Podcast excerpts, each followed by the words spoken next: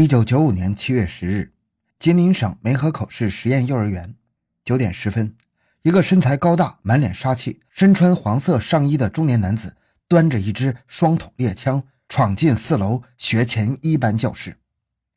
正在讲课的刘秋红老师见此情景，立即意识到来者不善，随即迎了上去：“你要干什么？这里在上课，你马上出去！”中年男子根本没有理会。把两个黑洞的枪口转向四十多名幼儿，扣动了扳机，枪没响。刘老师来不及多想，奋不顾身地扑向歹徒。歹徒一惊，随手从兜里抽出大铁剪刀，凶狠地刺进了刘秋红的腹部，顿时鲜血喷溅而出。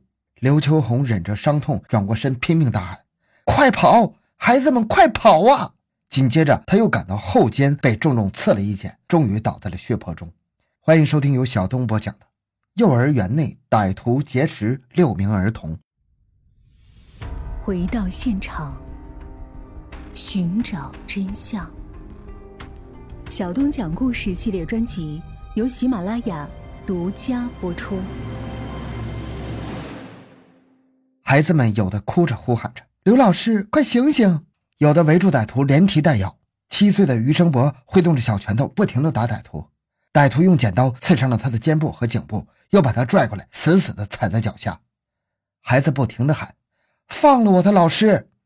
有的孩子躲闪不及，被刺伤了；有的孩子夺路而逃。歹徒看孩子逃跑了，将桌上的书本点燃，桌椅也跟着燃烧起来。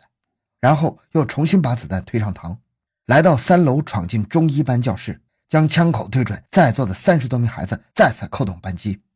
随着两声枪响。数十粒枪杀向孩子们小脸打去，先后有七名孩子受伤。此教室的老师见此情景，惊吓过度，倒在地上昏迷过去。歹徒如饿狼一样挥舞着刀子，乱戳乱砍，对无辜的孩子施暴。三四楼血迹斑斑，哭声一片。短短的十分钟内，有十八个人受害，其中遭受枪伤的七人，被刀砍伤的十人，惊吓昏迷的一人，其中伤势严重的有七个人。幼儿园园长潘晓霞听到枪响，当即意识到出事了，她大喊一声“快报案”，便直奔四楼。几位教师也跟了上来，他们一面救火，一面救人。当把伤者从楼上往楼下转移，途经三楼的时候，歹徒发现了他们，就向楼道口射击，企图阻止他们护送伤者下楼。老师们冒着危险把第一批孩子和刘秋红转移到一楼，而此时歹徒仍在楼上继续作恶。九点二十分，也就是案发十分钟后，梅河口市公安局经侦科刘玉堂、王海涛两个同志乘车外出办案，途经该幼儿园门前时，见一个女教师出来拦住汽车，快！幼儿园内有歹徒开枪杀人！刘王二人跳下车，一面吩咐人打电话报案，一面拔出手枪冲进楼内，嘱咐幼儿园副园长赵玉玲组织孩子向楼外撤，将伤者送往医院。他们俩便分别从楼的两侧向三楼搜索，堵截歹徒。与此同时，正在市民族歌舞厅执行巡逻任务的武警机动中队战士刘强、陈海峰突然听到附近的幼儿园传来呼救声，也飞速奔向幼儿园，进入楼内，与两位干警会合，在三楼同歹徒展开了枪战。歹徒见受到两侧夹击，就退入到中一班的教室中，双方相持在中一班教室门口。凶手劫持六名儿童做人质，躲进了教室内的卫生间。九点二十五分。市公安局局长周玉波接到指挥中心报告之后，立即部署在幼儿园内外实施双层包围，切断案犯逃路，同时隔离围观群众。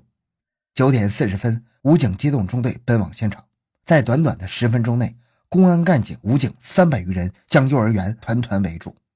为弄清楚歹徒身份，周玉波局长组织干警开始对歹徒喊话，劝其释放人质。通过对话了解到，歹徒名叫董池。原是梅河口土产采购供应站仓库保管员，停薪留职做生意赔了本，要求复职回站工作被拒绝。他多次上访未果，遂产生报复心理。九点四十五分，武警机动中队申东一队长向周玉波局长请缨。周局长深知申队长的枪法，他曾四次参加过全国公安武警系统射击比赛，三次获奖，两次创全国纪录。把击毙董池的重担交给他是放心的。此时，现场外围一些孩子家长得知自己的孩子仍在楼内，不顾一切地往幼儿园里闯。幼儿园周围聚集了四万余人围观，情况危急，处理不好就会造成更严重的后果。周局长决定只要有时机就立刻强攻。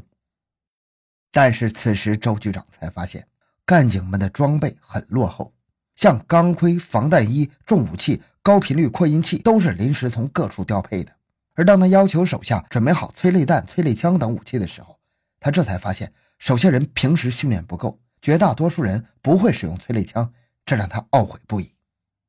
十点十分，董池的爱人王阿英、儿子董浩、母亲刘淑琴以及土产采购供应站领导被带到现场。王阿英哭着喊道：“董池啊，这些孩子是无辜的，我们也有孩子。只要你放下枪，不管你定什么罪，我都不离开你。”可是董池没有任何回答。接着，董浩哭着喊道：“爸爸，快放下枪出来呀！我们不能没有你啊！”董池仍没有任何回音。最后，董池的母亲刘淑琴拖着体弱多病的身子来到楼前，老泪横流地说道。孩子，快交枪吧！不能再杀人了，这是作孽呀！妈求你了。话没说完，便瘫倒在地上。周围干警急忙扶起。围观群众停止嘈杂，周围一片寂静，都静静的等待回音。时间一分一秒的过去，仍无任何反应。董池的妻子、儿子又多次轮番喊话，仍不奏效。此时。周局长正带领干警查看现场周围环境，他们发现董池躲在卫生间里，门口排着四名心惊胆战的五到六岁幼童。董池的枪口对着教室门口，手中的弹簧刀直接威胁着孩子们的安全。干警们寻找各种角度都无法击毙凶犯，硬冲显然不行。干警们在等待局长决策，一些干警在较长时间的对峙中已经出现了急躁情绪。十一点十分，周玉波与董池开始直接对话。只要你不伤害孩子，什么条件都可以谈，我们都会认真考虑的。你要为家人和自己想一想，孩子们是无辜的，你放了他们，有什么事情想不开可以对我说，我们坐下来谈。终于，教室卫生间里传出董池声嘶力竭的叫喊：“我不会放下武器的，有胆量你们就过来，我和你们拼了，大不了同归于尽。”周局长对申东一队长说：“我和凶犯继续保持对话。”待刑警队员从左侧小窗进去之后，你把枪架在窗上，找机会击毙他，但一定要确保人质的安全。于是，申队长带着六名干警从小窗翻入室内，紧贴墙根，避开歹徒视线和枪口，摸进卫生间门口。申东一和刘景军两名狙击手迅速把枪架在窗框上，摆好姿势，轻轻地把子弹推上膛，两支枪口对准了董犯躲藏的卫生间门口的上方。在楼外，武警战士从四楼平台上用绳索吊到三楼中一班教室的阳台上，从卫生间的另一侧接近门口，在距离董范只有一米左右的窗台停了下来。而周局长仍然继续与董范周旋，以分散其注意力。此时，在卫生间门口两侧潜伏着八名干警和战士，他们暗示四名儿童不要出声。孩子看到被救的希望就在眼前，恐惧的目光中露出了希望。干警就在案犯的枪口底下、眼皮子底下偷摸的往返三次，将三名儿童救出，迅速传递到安全处。当救到第四个孩子时，被凶犯发现，凶犯开枪，武警立即还击，把凶犯封锁在卫生间内。董池见门口人质被解救，嚎叫：“再过来，我就杀了他们！”室内传来另两名孩子的哭声。董范把两个孩子推到前面，用刀逼住。干警们解救孩子更加困难了。此时已经是十一点二十了，再有十分钟，机关、工厂、商店的上班人员就要下班了，围观群众会急剧增多。三百余名干警既要对付案犯，还要对四万名围观群众布防警戒线，实在是感到力不从心。董局长心想：人质被一个个救出，歹徒逐渐失去了谈判的砝码，逼紧了会狗急跳墙，剩下两名孩子的处境更加危险。必须加紧对话，麻痹歹徒，赢得时间，寻找突破口，为射手创造条件。现在唯有自己能引起董范的重视，但像刚才那样谈是不行了。只有解除自己的武装，才能达到转移董范注意力的目的。想到此，周局长再次对申队长说：“我上前去，面对面的对话，你要把握机会，只要董范一露头，就给我打，千万注意别伤着孩子。”申队长知道。周局长这次是要冒生命危险了。如果射击后没击中要害，歹徒将对人质报复；如果射击迟了，周局长的生命难以保障。他暗暗告诫自己不要紧张，一定要成功。同时也叮嘱同伴刘景军，两支枪口再次对准了卫生间门口。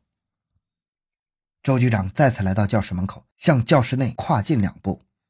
董池，你听着，我是公安局局长周宇波，不要开枪，我现在把枪卸下，不携带任何武器，我们面对面的谈条件。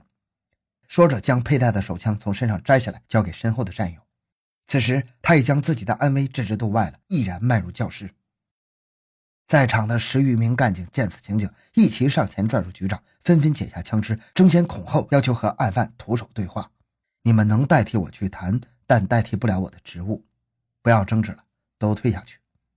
周局长把手一挥，继续往里走。这些卫生间里的董范听得真切，他将头探出门外，想看个究竟。在这么一个千载难逢的时机，被申队长抓住了。他迅速瞄准，扣动了扳机，紧接着刘景军的枪也跟着响了，两发子弹几乎同时打入董范的头部。只见他一头栽倒在地上，两名孩子安然无恙。到此，人质全部获救了，参战干警、武警战士无一伤亡。案后，专案组走访调查了董范的单位领导、同事、亲友，初步查实，董池在梅河口土产采购供应站工作期间，因为转干、调资和提支等问题，对单位领导有意见，而且矛盾日益加深。两年前，董范停薪留职，经商赔了钱。一九九四年底，要求回单位复职工作，遭到领导拒绝后，他多次上访。揭发单位领导某些问题，没有得到满意答复，更加深了对社会的仇恨，遂决意报复社会。在案发前，他写了数封遗书，述说自己对领导、社会的不满。七月十日的这一天，他携带凶器，选择市中心显眼的实验幼儿园作为目标，因为这里多是市里的领导干部的子女在上学。他意图毁灭他人，最终毁灭了自己。好，这个案子就讲到这里。小东的个人微信号。六五七六二六六，感谢您的收听，咱们下期再见。